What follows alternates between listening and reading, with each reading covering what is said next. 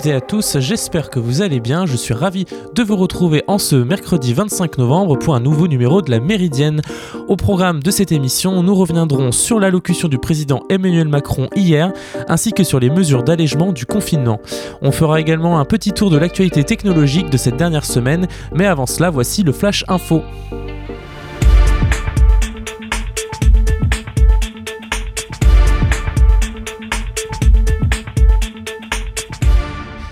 Joe Biden, prochain 46e président des États-Unis, a présenté hier l'équipe qu'il a choisie pour s'occuper de la sécurité et de la diplomatie américaine. Une première salve de nominations qui compte pas mal de personnalités ayant servi, sous Barack Obama. Biden montre ainsi par ses choix un retour à une politique plus traditionnelle que celle de Donald Trump.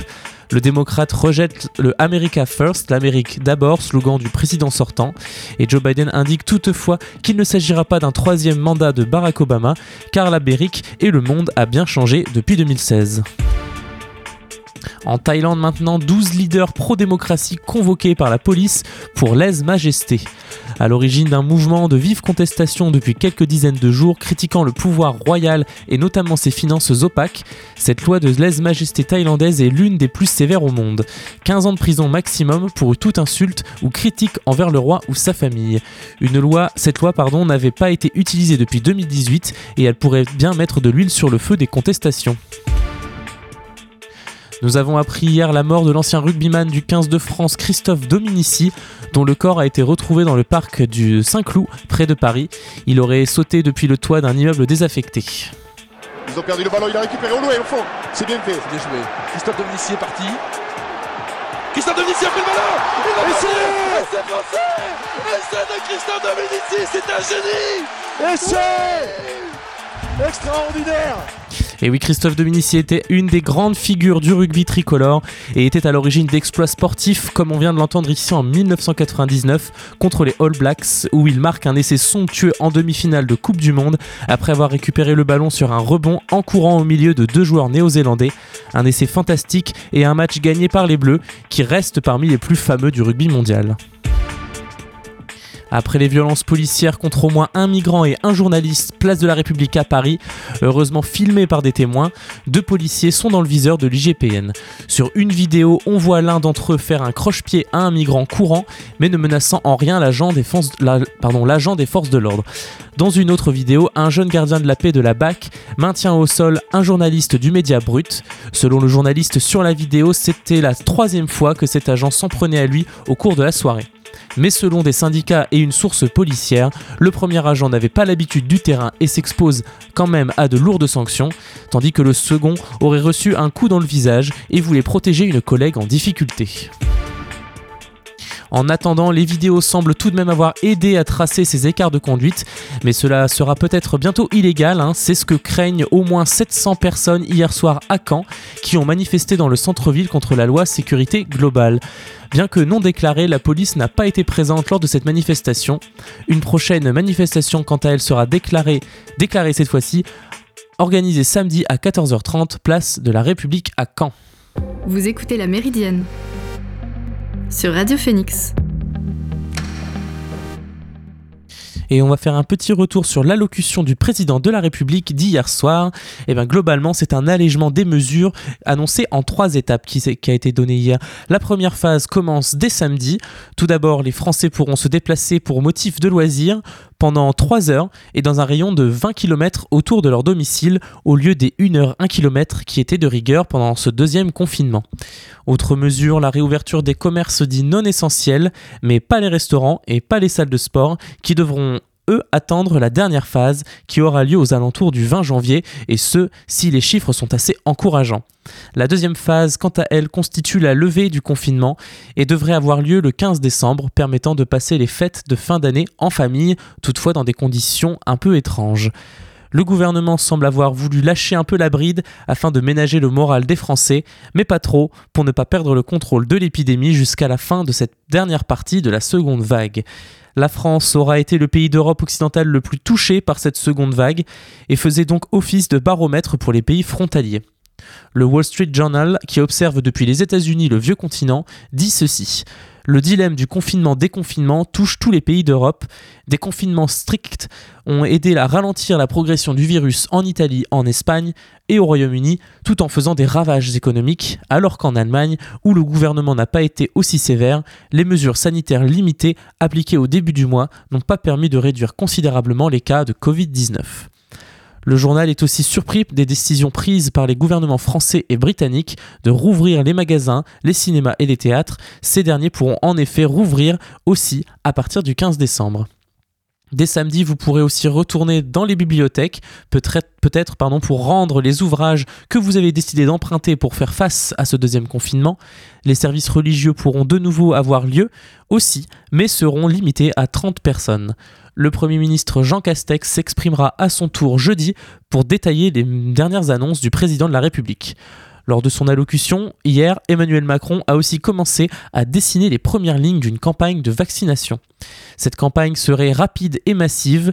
Les premiers vaccins sous réserve des résultats des essais cliniques pourront être administrés dès la validation des autorités sanitaires compétentes et ce vraisemblablement dès fin décembre, début janvier, sous réserve de validation par les autorités sanitaires, a précisé Emmanuel Macron.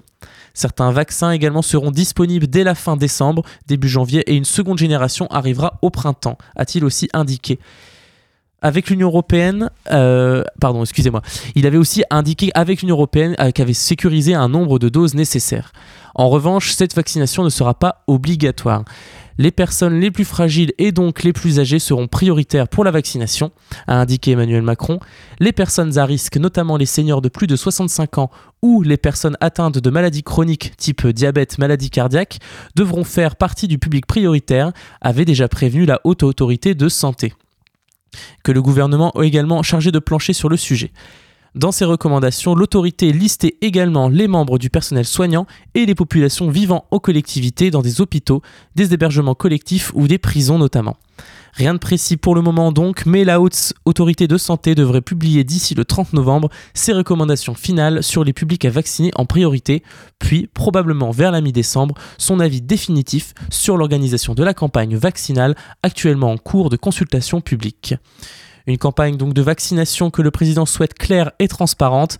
Le président souhaite garantir la sécurité sanitaire grâce à un comité scientifique qui sera chargé du suivi de la vaccination. Enfin, un collectif de citoyens sera aussi mis en place pour associer plus largement la population. Sans transition, on fait une petite pause musicale et on revient pour l'actu tech de la semaine. Tout de suite, c'est Born Idiot, Blue is my color.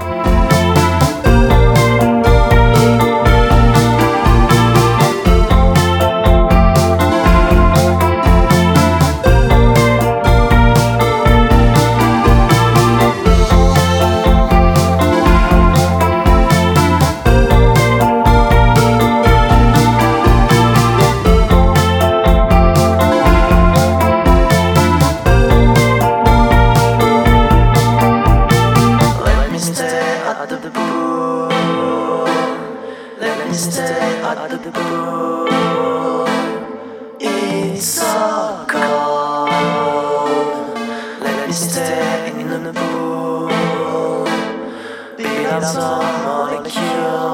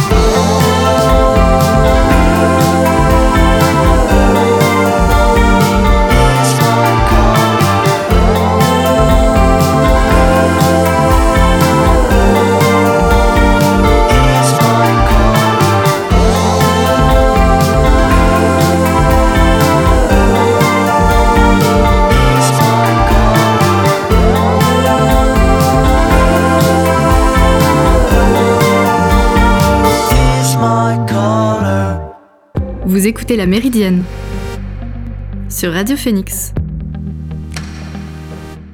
De retour dans La Méridienne pour l'ActuTech.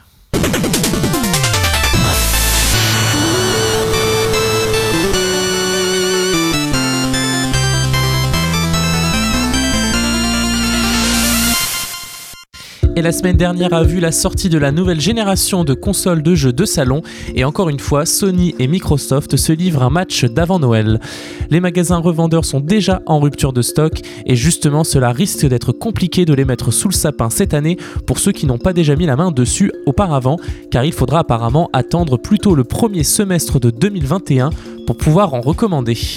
Et cette dernière génération interroge en effet sur l'avenir du jeu vidéo, d'autant plus que PlayStation et Xbox adoptent derrière des machines très proches deux stratégies assez différentes. Les consoles ne sont plus bien longues pardon, ne, sont plus depuis bien longtemps de simples consoles et jouent très bien les Media Center avec toutes les applis de divertissement à l'image de la télécommande PS5 et ses touches Netflix, Disney+, Spotify et YouTube. Et Xbox également se présente maintenant comme une famille de consoles et même comme un écosystème ou un service. Par ailleurs, le Xbox Game Pass Ultimate permet de jouer à 100 jeux sur Xbox, PC, Android via le cloud, avec dans le viseur les appareils iOS ainsi que les Smart TV, Chromebooks et autres Fire TV. Mais ce n'est pas trop l'état d'esprit de Sony en revanche. Une PlayStation Game Pass Ultimate ne, ne nous engagerons pas dans cette voie qui veut intégrer de nouveaux jeux à un service d'abonnement, confie le patron de PlayStation, Jim Ryan, au site américain Games Industry. Le développement de certains titres coûte, plusieurs millions de dollars et nous considérons que cela n'est pas viable. Comme Xbox, PlayStation s'appuie sur des studios maison et des jeux exclusifs non pas pour grossir son catalogue, mais pour faire l'événement. PlayStation s'imagine aux jeux vidéo comme ce qu'est la salle au cinéma, en opposition à l'expérience des plateformes même si avec la crise du Covid, les cartes sont en train d'être redistribuées. Après les smartphones, les ordinateurs portables et les montres connectées, Huawei s'oriente désormais vers le marché des voitures électriques. Pour ce nouveau projet, le groupe chinois s'est entouré de grands noms du secteur. C'est ainsi qu'il a signé un partenariat avec le constructeur automobile chinois Shangan et le spécialiste des batteries au lithium Contemporary Amperex Technology CATL pour les intimes, qui n'est autre que l'un des fournisseurs des voitures de Tesla.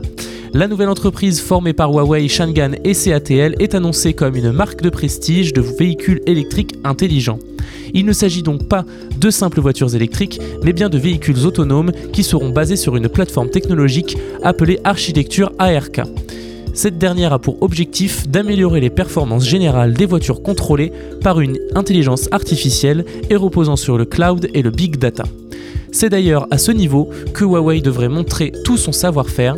Les partenaires prévoient également de développer d'autres objets automobiles intelligents, ainsi qu'un écosystème de vie intelligente et d'énergie intelligente, ce qui, on vous l'accorde, ne dit rien de concret. Il faut dire qu'au-delà de l'annonce de, Huawei de se lancer sur ce nouveau marché, le géant des technologies chinois s'est montré plutôt avare en détail. On ne sait au final pas grand-chose sur le projet de voitures électriques autonomes de Huawei on peut tout de même s'attendre à ce que le géant chinois en dévoile plus dans le courant des prochaines semaines, en tout cas malgré les difficultés auxquelles le constructeur fait face depuis de nombreux mois en raison des pressions américaines, Huawei semble être loin d'avoir dit son dernier mot. YouTube, Arte et le Centre national du cinéma et de l'image animé, le CNC, s'associent autour de l'initiative Savoir et Culture afin de soutenir les édutubeurs, ces chaînes euh, de, de vulgarisation scientifique pardon, dans une actualité bien sombre pour les acteurs de la culture, l'annonce de ce portail Savoir et Culture sur YouTube est l'une des rares bonnes nouvelles pour le secteur lourdement affaibli par la crise sanitaire. À l'occasion d'une conférence de presse en ligne ce mardi 24 novembre, Gilles Fressegnier, directeur du développement numérique chez Arte, Julien Neutre, directeur de la création des territoires et des publics au CNC, et Justine Rist, directrice générale de YouTube France, ont dévoilé leur partenariat inédit.